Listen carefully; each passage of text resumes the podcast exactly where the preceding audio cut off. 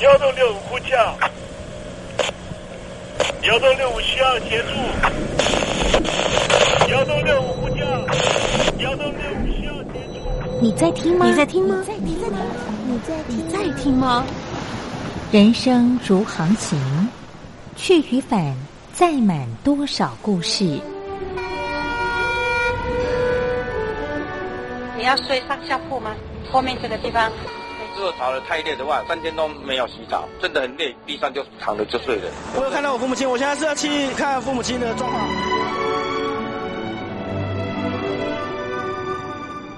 聆听故事湾，让每个故事找到属于自己的码头。我到了那儿以后，我们就往妈妈家去。我一到那边，就感觉我妈妈已经她能够活活下来都不容易。我知道，他没他没跟我讲，我也不敢问，好好苦。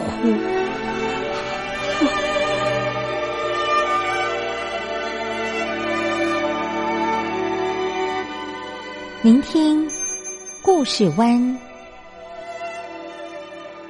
聆听故事湾。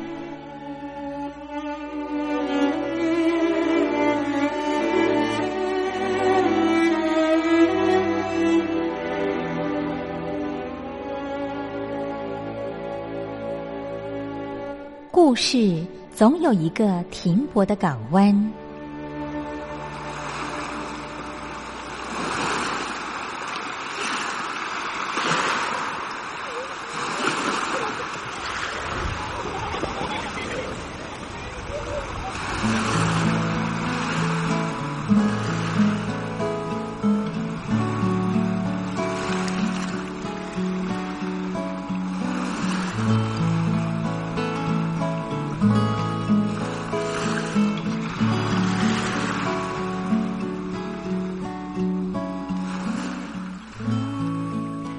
三四五六七七六五四三二一，大陆听众朋友您好，我是您的好朋友东山林，在台北问候您。正在为您进行的栏目就是聆听故事湾，一二三四五六七七六五四三二一，全年无休，每天在空中为您服务。您在每天的凌晨三点十分，或是傍晚的六点十分，都可以在光华之声频道收听到这个栏目。聆听寰宇趋势，不用太多解释，因为聪明的你心中自有诠释。亲爱的听众朋友，我们的节目早晚各一次，听众朋友你可以选择最适宜的时间，和东山林共度这短暂的五十分钟的时光，就在光华之声的频道空中相见。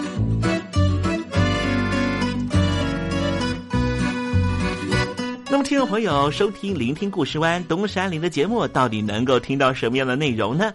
尤其啊，我们环宇全世界，焦点放到神州大陆啊，光是整个中国大陆呢，就有将近九千家不同的大大小小的电台了。我们的节目到底有什么不一样的地方呢？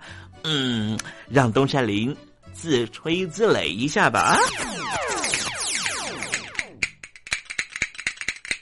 宫中频道何其多，赵钱孙李挺能说。热点平地上直播，仔细听来差不多。直播室外领导多，你说他能怎么说？开场才说茶黑窝，碰上土狼不敢摸。主播低头翻翻稿，导播左右反复搓，想到孩子泪婆娑。好了好了，都别说，且听东山林怎么说。东山林不是红太狼，也不是那喜羊羊，亲亲海上一叶舟，才能自在自在说。客官呐、你拉把椅子随便坐，袒胸露背床上卧，怎么自在怎么做，就当这是自己家，自己家。睁大眼睛，show time！Hello，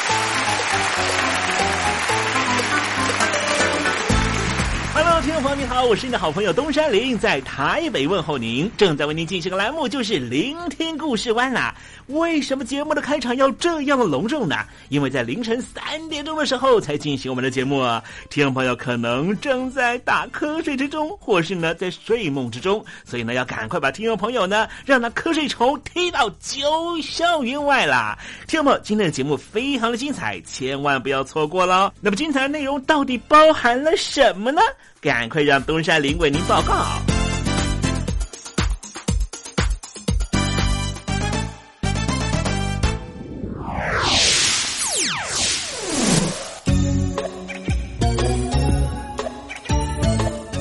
星期三，星期三，猴子去爬山。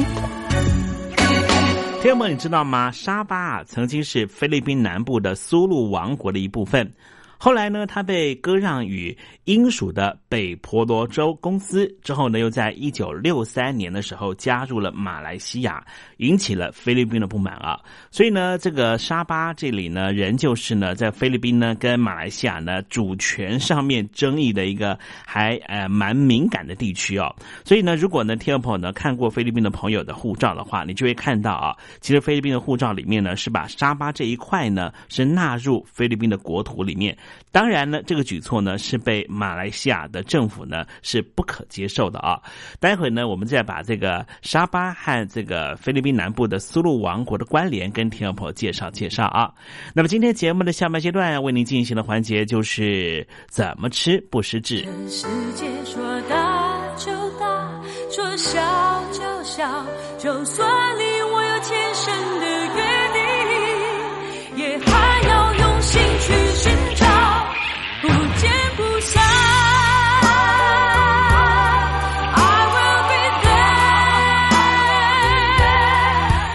好男人不好找，好声音更难得。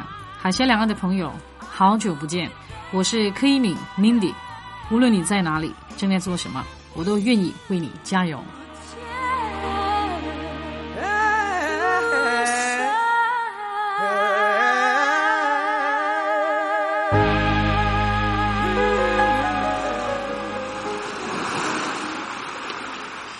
这里是光华之声，在台北发音。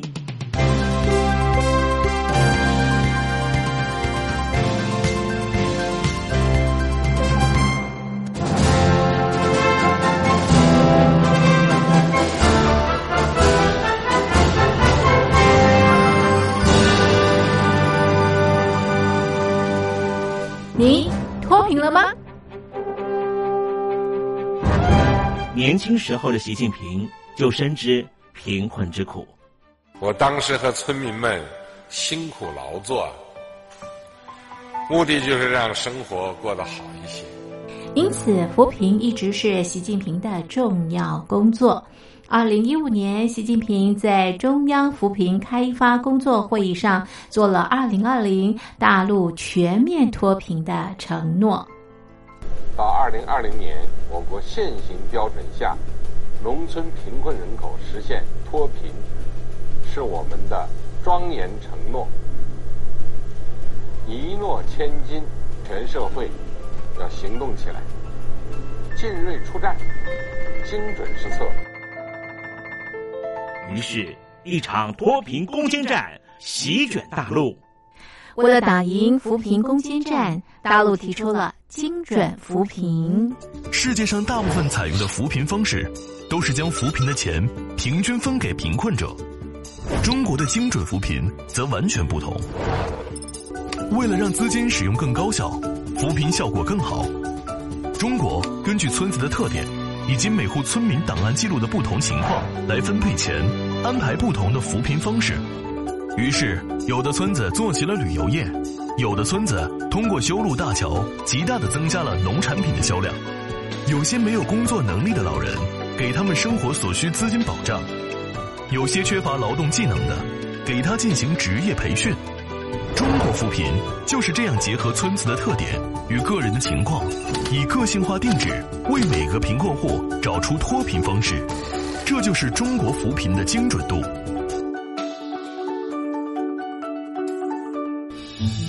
位在山东偏远内陆地区的曹县，二零一七年以七十四个淘宝村名列全中国十大淘宝村群聚第三位，因而摆脱贫困的命运。丁楼村是曹县淘宝村的鼻祖，全村有九成多的家庭在家开网店，大多以服装加工业为主，并形成产业，带动周边乡镇跟进发展，连人口都跟着回流，大学生和外出务工青年纷纷返乡创业。二零一六年，丁楼村的全年电商销售额已高达三个亿，产品远销十多个国家和地区。百分之八十以上的人家拥有私家车。从二零一六年到二零一九年，大陆累计发放三千八百多亿人民币，并动员大量人力全力扶贫。今年就是二零二零年，大陆彻底脱贫奔小康了吗？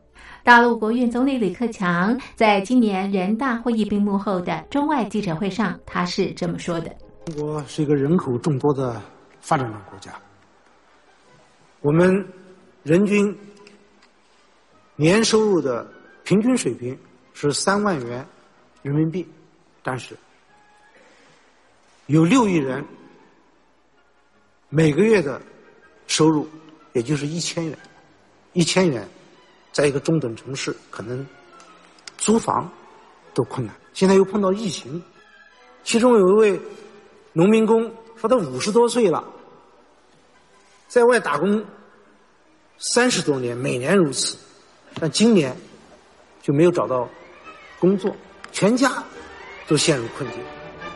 哎，听众朋友，你脱贫了吗？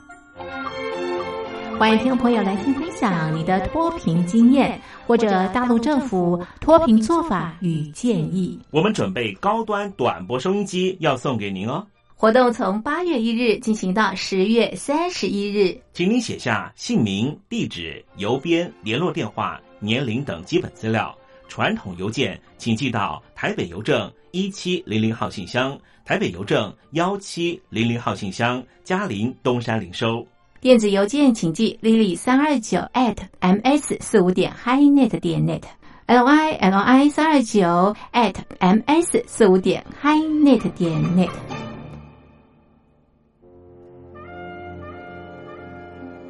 你脱贫了吗？大陆全面脱贫了吗？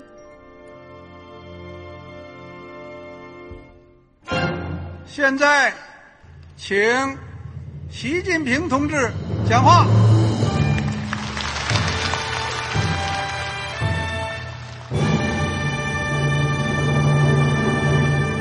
中国梦必须紧紧依靠人民来实现。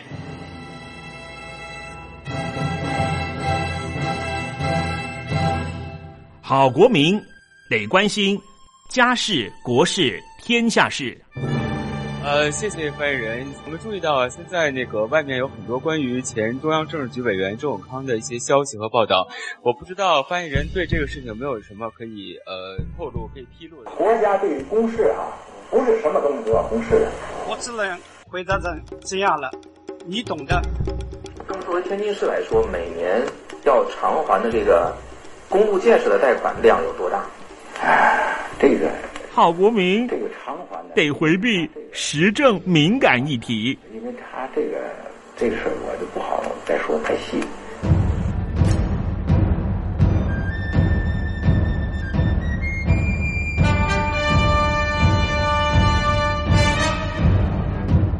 我们要坚持人民当家作主，坚持人民主体地位。任何官方不宜说太细，期望您体谅的话题，尽在时政，你懂的。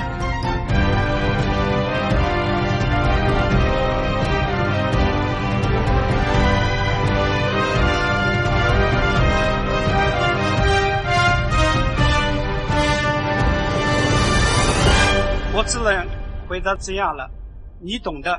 那些官方无法为您说太细的事情，就让东山林为您详细的说明白。天婆早上好，晚上好，正在为您进行的栏目就是聆听故事湾。此刻为您进行的环节就是时政，你懂的，一同关心焦点话题。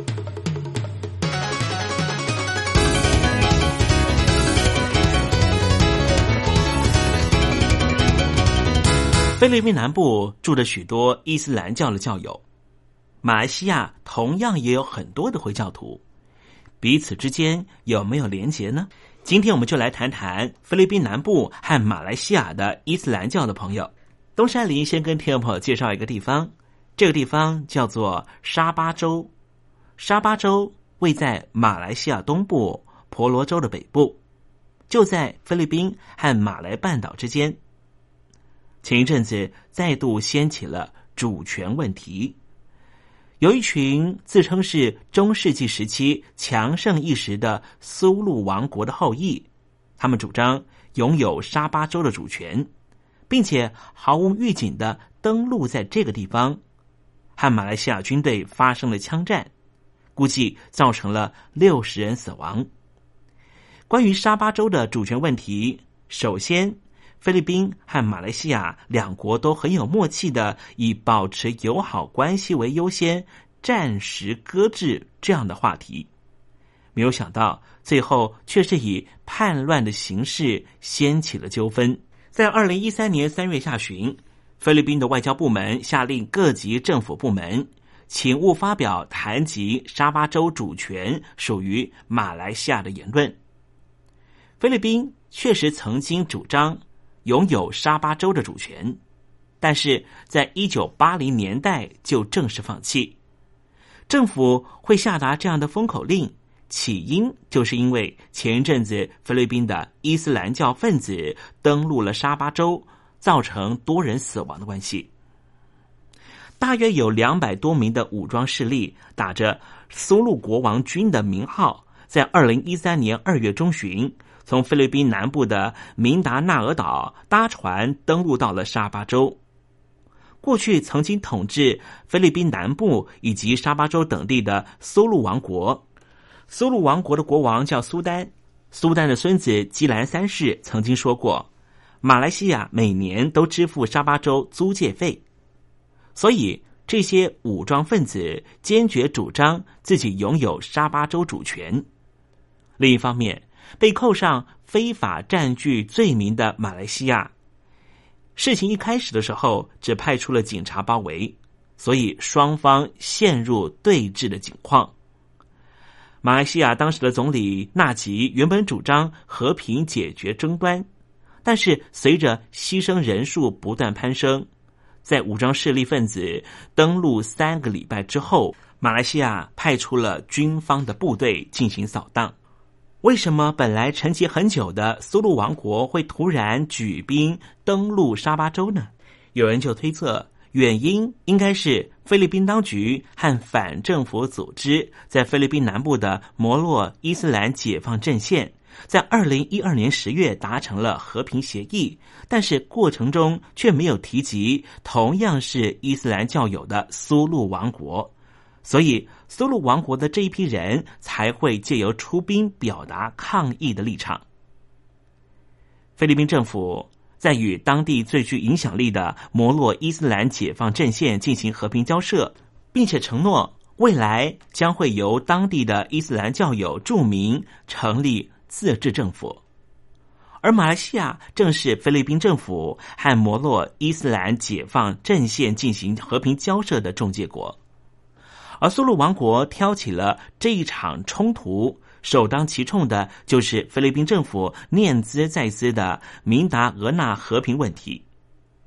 在菲律宾南部的明达俄纳岛，因为政府和摩洛伊斯兰解放阵线长期对抗，导致当地开发落后。如果真的能够达成和平协议，这里的开发和经济发展一定会突飞猛进。可是。这一次的攻击事件却让状况恶化了，使得和平协议受挫，有可能会完全打乱菲律宾当局的成长战略。讲到这，可能很多听众朋友会指责苏禄王国真是不可理喻。但是我们回顾历史，沙巴州在西元十五世纪到十九世纪确实是由苏禄王国统治。之后成为受到英国保护的北婆罗洲，直到一九六三年才成为马来西亚的领土。就地理位置来说，沙巴州离菲律宾南部的塔威塔威省不到五十公里，现在仍旧有八十万名的菲律宾人住在这个地方。沙巴和菲律宾南部的明达格纳岛之间，生活必需品贸易往来十分频繁。马来西亚也给予一部分的菲律宾人选举权，可以说是一个国境边线非常模糊的地带。同时，这里也是马来西亚在野党的大票仓。这一段在历史上没有划分清楚的主权问题，就因为苏禄王国的后裔的叛乱浮上了台面。菲律宾受到强劲内需的牵引，二零一二年国内生产毛额达到百分之六点八的高度成长。国际间大型信用平等机构把菲律宾国债调高为适合投资的等级，大量的国外资金也因此涌入菲律宾的股票和债券市场。假设说这一起攻击事件使得菲律宾和马来西亚的外交受挫。投资人恐怕会意识到地缘政治的风险，将资金撤离。所以，无论对菲律宾来说，还是对于马来西亚来说，都得小心处理内部的伊斯兰教的问题。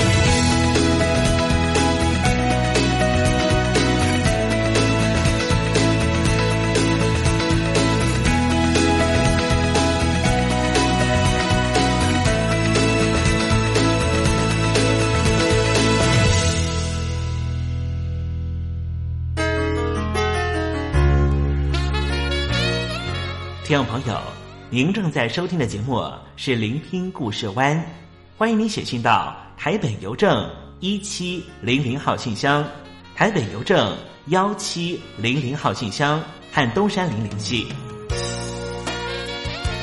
东山林就是东边的山里有只麒麟的东山林，东山林等候您的来信哦。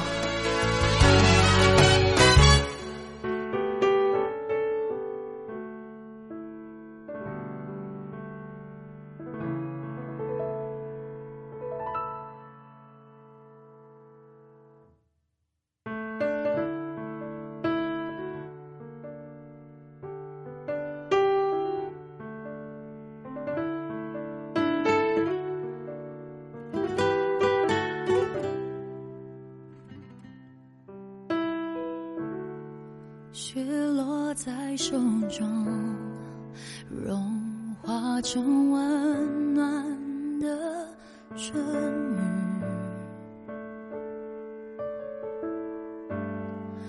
你在我怀中，我们一起梦见了天空。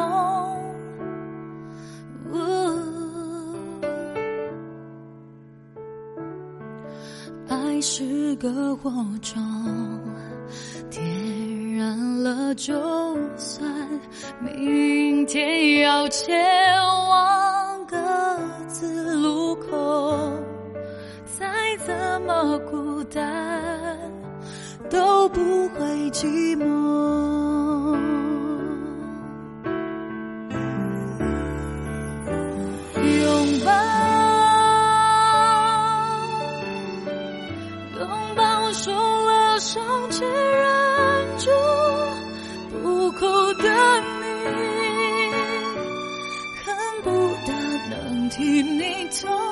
舍不得却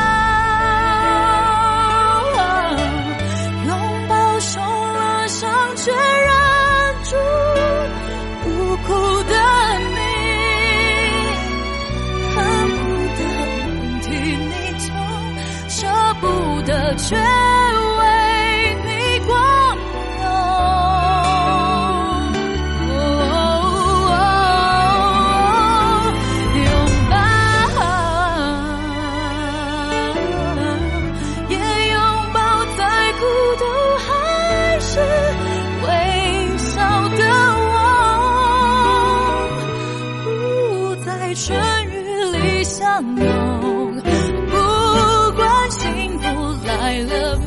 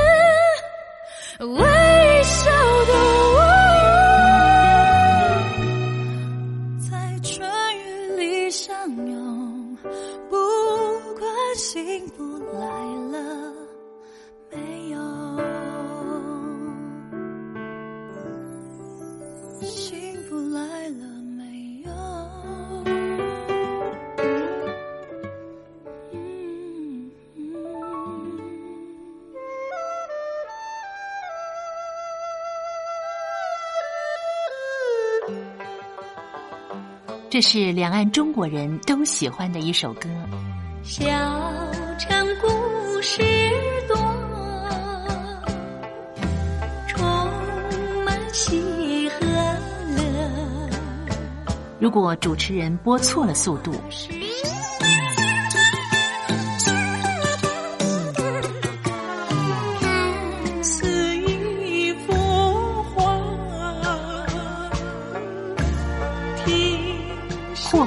或慢的走调歌曲都不是听众喜欢的。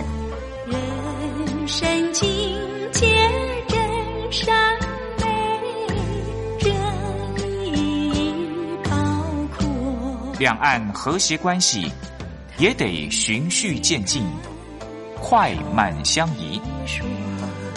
小城故事真不错情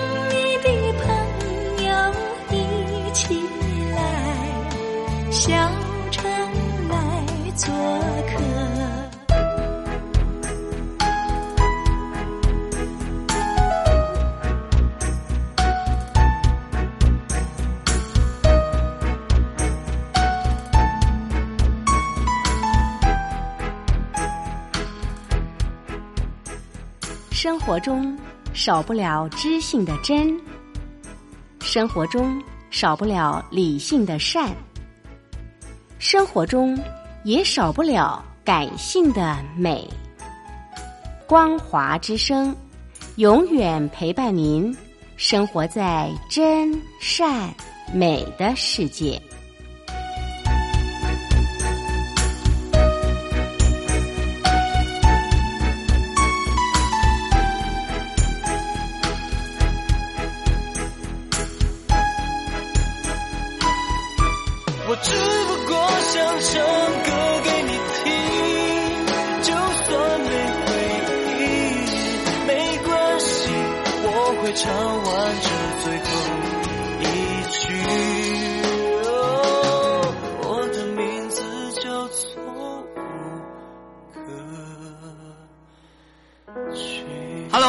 的听众朋友，你好，没错，我就是吴克群。不管你现在在做什么，不管你现在在哪里，吴克群和光华之声在台北问候你。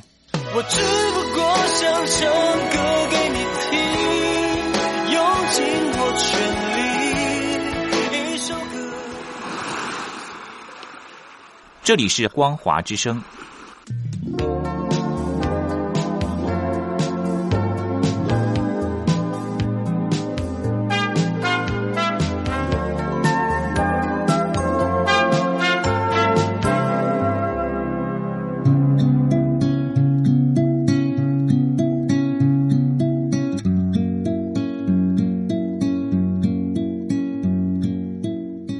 中国大陆有超过一千万名失智症患者，超过半数没有诊治，因为我们社会替他们贴上痴呆的标签。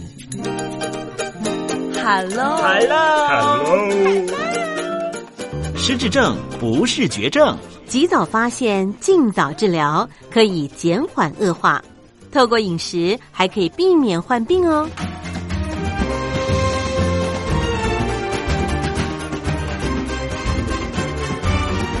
跟着东山林就知道怎么吃不失智。又到了怎么吃不失智的环节，跟着东山林一起发现不失智的饮食秘方。今天要向您介绍的食材是番薯，番薯又称地瓜、甘薯、红薯或是甜薯，四季都有生产，正产期是一月到五月。番薯相当容易种植，而且营养价值很高。含有丰富的糖类、膳食纤维、黏蛋白多糖体、钾、铜、硒、钙这些矿物质，以及类黄酮素、贝塔胡萝卜素这一些植化素。番薯含有丰富的贝塔胡萝卜素，具有抗氧化功效，可以抑制自由基产生，保护细胞遭受自由基的伤害。番薯中的类黄酮素更是天然的抗氧化物，也具有预防心血管疾病、预防细胞老化的功效。另外，番薯中含有丰富的黏蛋白多糖体，可以降低血中胆固醇的浓度，预防脂肪沉积，可维持血管壁的弹性，预防动脉粥状硬化、血管阻塞等血管病变。此外，番薯所含有丰富的膳食纤维，有助于好的细菌在肠道内生长，抑制坏的细菌繁殖。同时，番薯能够吸收大肠内的水分，可以增加粪便的体积，促进排便和代谢。它是最天然经济的体内环保食品。不过，东山林还是要提醒您啊，在烹煮番薯的时候，给您的建议是：番薯的外皮可以先用软毛刷洗干净，连皮一起烹煮，可以保留更多的营养素。番薯虽然营养价值很高，可是啊，它的淀粉含量是不少的。所以啊，东山里要特别提醒您，如果听众朋友您是糖尿病的病患的话，应该取代主食分量，不要过量摄取，以免你的血糖升高，反而造成危险了。好了，今天向您介绍的食材就是番薯，又称为甜薯，希望听众朋友广泛运用在您每日的饮食中，和东山林一起迎向健康的人生。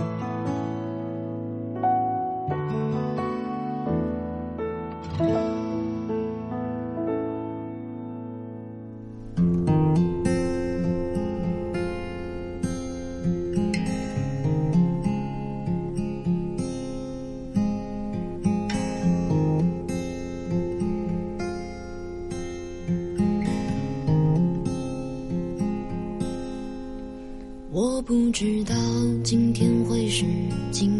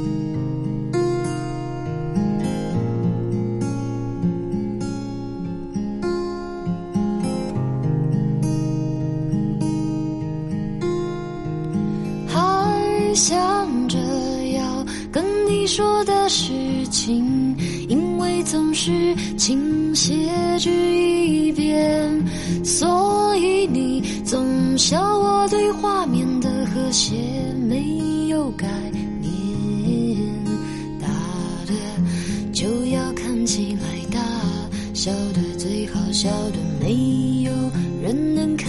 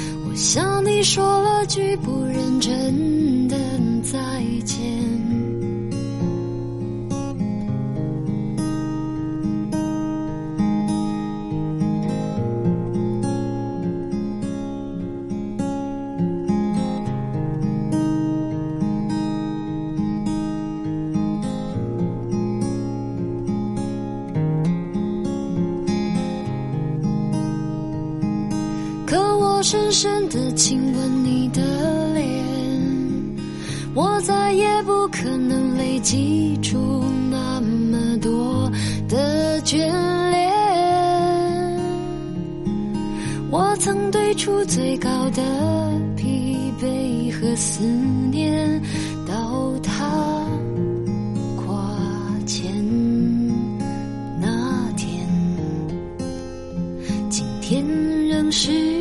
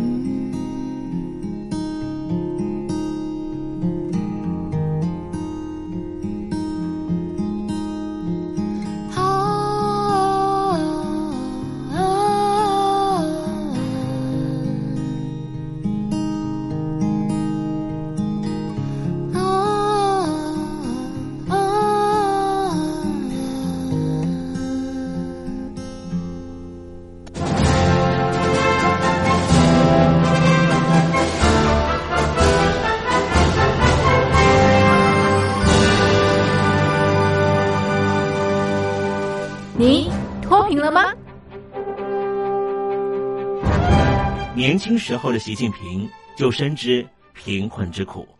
我当时和村民们辛苦劳作，目的就是让生活过得好一些。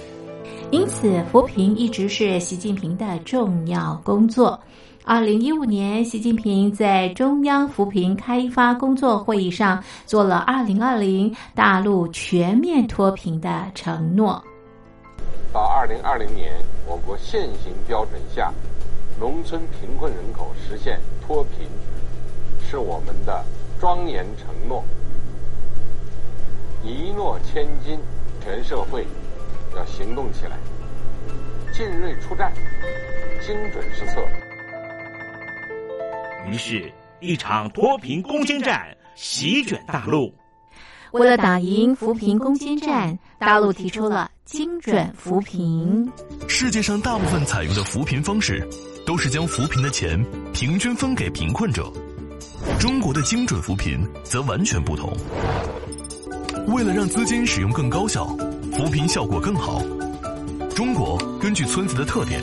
以及每户村民档案记录的不同情况来分配钱，安排不同的扶贫方式。于是，有的村子做起了旅游业，有的村子通过修路大桥，极大的增加了农产品的销量。有些没有工作能力的老人，给他们生活所需资金保障；有些缺乏劳动技能的，给他进行职业培训。中国扶贫就是这样结合村子的特点与个人的情况，以个性化定制为每个贫困户找出脱贫方式，这就是中国扶贫的精准度。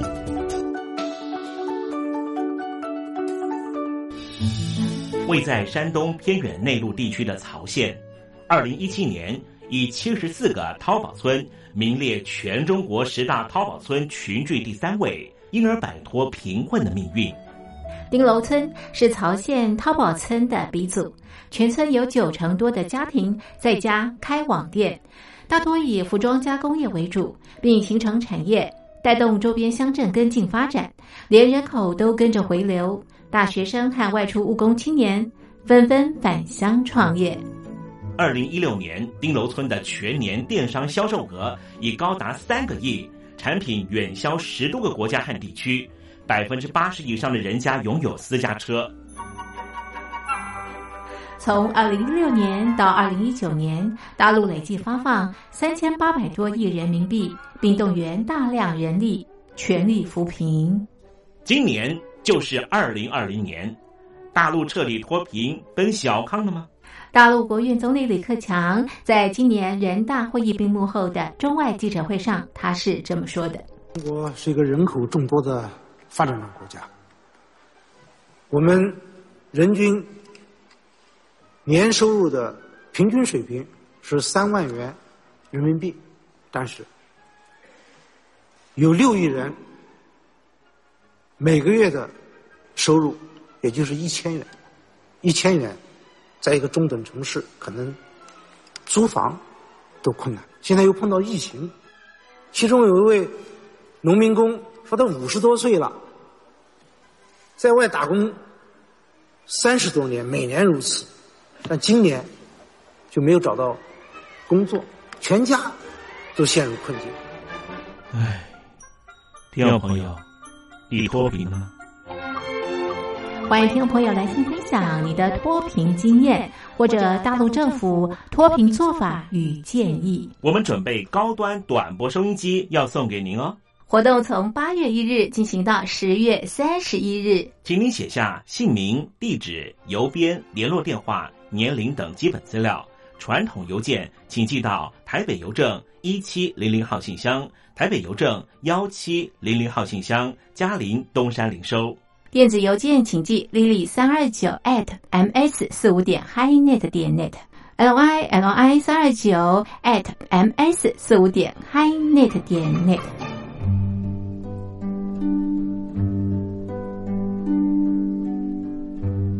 桃花潭水三千尺，不及汪伦送我情。听众朋友，大诗人李白告老还乡，云游四海。从繁华的长安城到安徽乡间的桃花潭，这首送给相见恨晚的朋友汪伦的诗，用词非常淳朴，但是情意深厚。东山林也狗尾续貂一下：台北城杜鹃盛开，不及听友一封短讯，写信给我吧。